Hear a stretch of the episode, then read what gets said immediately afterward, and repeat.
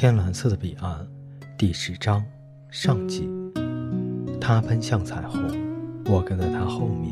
巨大的彩虹就挂在我们的头上，像一个宏伟的拱门。跟着我往上，阿瑟尔说：“跟着我就行了。”我还是不知道该怎么做，我的疑虑一定写在了脸上。阿瑟尔又给我解释了一遍：“别害怕，哈利，你上来就知道该怎么走了。”来啊！他奔向彩虹，我跟在他后面。巨大的彩虹就挂在我们的头上，像一个宏伟的拱门。来，哈利！阿瑟尔看见我还在犹豫，到这上面来。我们得回去了，我该去找妈妈了。她现在可能在文书桌那儿正打听我呢，问有没有一个拿着纽扣的小孩子。但我还是有点犹豫，我觉得我还不能回去。现在还不能，我还有没有干完的事情。我觉得我必须去努力把它完成了，才能够回去，否则我一定会在另一个世界里永远的游荡下去，总没有个安宁。你自己回去吧，阿瑟尔。我对他说：“我等下一次彩虹，我下次一定回去。”阿瑟尔不愿意把我一个人留在这里。走吧，哈利。说：“别待在这儿了，这儿不是我们待的地方，这里只能转转看看，不能一直在这里。我不会住在这里的。”我说：“我不会那样做的，我只是要去干我还没有干完的事，我还有点事要处理。不过我很快就会回去找你。”阿瑟还在回头看着我，他有点想留下来陪我。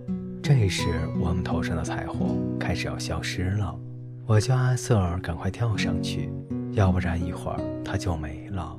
但他还犹豫不决。你肯定一个人没问题吗，哈利？当然没问题，我会照顾自己的。或许你可能遇到什么意外。什么？我说，我现在还能遇到什么意外？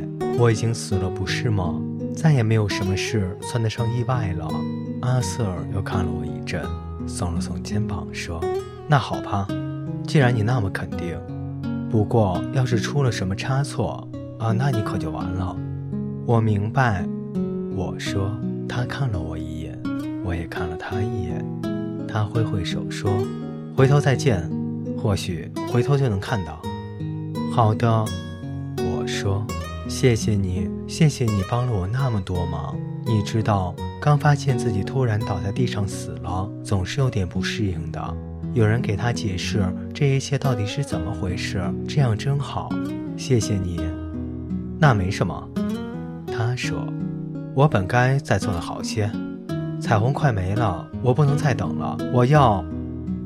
他跳了上去，抓住了彩虹的尾巴。我看他的样子就像是一个飞出去的曲棍球，越来越高。远远的变成了一个点，一眨眼的功夫就没有了。他走了，去了另一个世界了。我还留在这里，我感到很孤单，比以前任何时候都要孤单。我身上突然感觉特别的冷，我希望有一件幽灵大衣把我给裹起来。我感觉又冷又孤独，我都快哭。我自从死了以后，还是第一次有这种感觉。我心里明白这种感觉是什么，但我不能让他们把我打垮。我使劲攥住拳，好不让自己散架。你知道，一个幽灵在他状态最好的时候也没有什么大用，要是他散架了，就更没有用了。我抬头看了一阵天空中消失的彩虹，一秒钟前它在那里还是那么绚丽多彩，下一秒他就消失得无影无踪。我也该走了，我转身往市区走去。我知道我要往哪儿去。我走在回家的路上。现在没有阿瑟尔陪我了，我有更多的时间去想自己的事了。你知道，要是跟一个朋友在一起，就必须总是不停地跟他说话。就算你没有什么话可以说的，你还是必须跟他说，要不然就会让你觉得你对他很冷淡。但是当你一个人的时候，你就不必一直说些无关紧要的话，你就可以想自己的事。这就像你有一大块巧克力，都是你的，不必分给别人。我顺着原路往回返，在商业街上又看见了斯坦，他还是坐在那里，他还坐在路灯上找他失散多年的狗。怎么样了，斯坦？我出于礼貌跟他打招呼。还是没找着。他说：“还没有。不过我有一个预感，就在今天，我能够找到我的狗。”我猜想他每天都会有这种预感。你的同伴呢？他问。他自己走了。他回去了。我告诉他，赶上了最后一趟彩虹。哦，斯坦说：“我明白了。”他把目光从我的身上移开，又开始仔细找他的狗。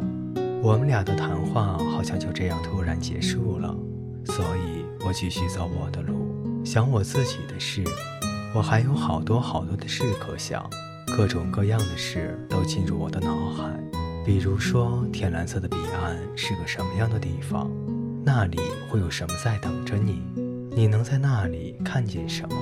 恐怕那里还不是一个很差劲儿的地方吧？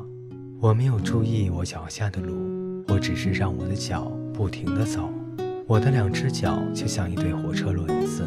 我就像坐在上面的旅客，我发现自己已经走到了大教堂前面的广场上。我看着教堂上面的钟，我和阿瑟离开另一个世界到这儿已经过了好长时间了。现在都下午三点半了，亚丹应该放学了，妈妈也该下班了。爸爸的工作没有准点，你从来不知道他几点回家。他有时夜里还加班。有时会在家里泡上一个下午。他喜欢电台不用坐班的工作，可以在别人上班的时候出去到处溜达。我脚下没有停，继续走着。现在所有的学校都放学了，大街上到处都是孩子，拿着午餐盒的孩子，背着书包的孩子，肩上搭着校服的孩子，穿着牛仔裤的孩子。我那幽灵的喉咙被哽咽住了。我特别的气愤，特别的难过，特别的痛苦，立刻就热泪盈眶了。自从我死了以后，我第一次感到我是那么不平，那么悲愤。我要大声叫：“这不对，这不公平！我要再活过来！我只是一个孩子，我不该死！都怪那个蠢货卡车司机，我不该死，太不公平了。”但是我又想，谁又该死呢？那些倒霉的事情应该发生在谁的身上呢？谁都不该。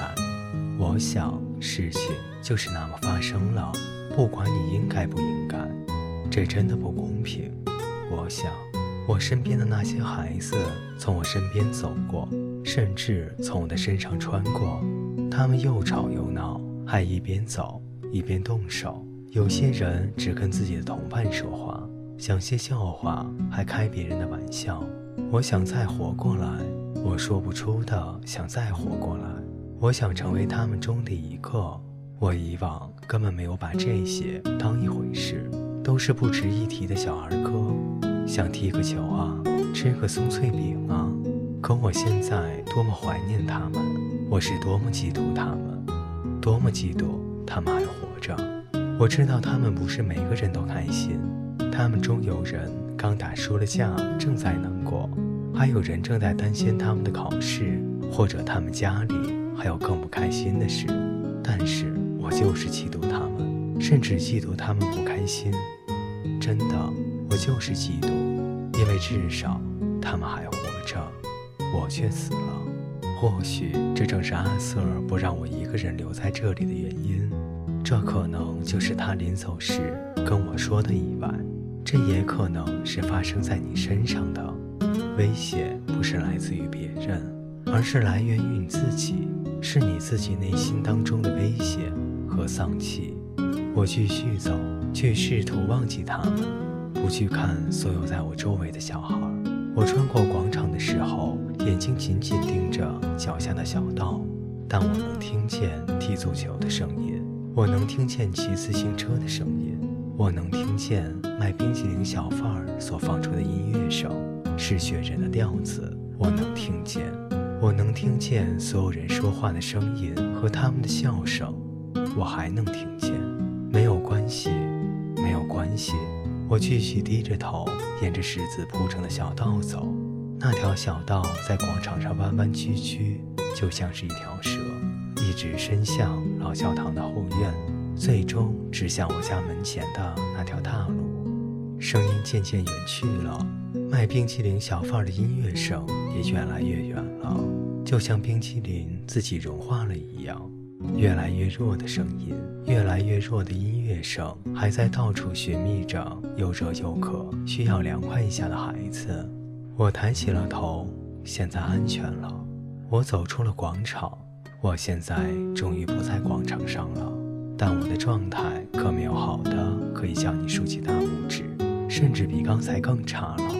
我发现自己到了教堂后院的墓地，我慢慢的走着。从每一个墓碑前走过，看上面的字，甚至连那些没有刻字的也看。我找到年龄最大的和年龄最小的死者。我不知道我为什么要这样做，只是好奇。我想，突然我停了下来，我想到了自己，我的坟墓呢？我是不是也被埋在了这里？我离开了小道，跑到了坟墓的后面。心死的人都安葬在了那里。我找到了最新的一排，沿着它找了下去。我的坟就在这里，倒数第四个。各位听众朋友，今天的故事就为您播讲到这里，我们下期再见。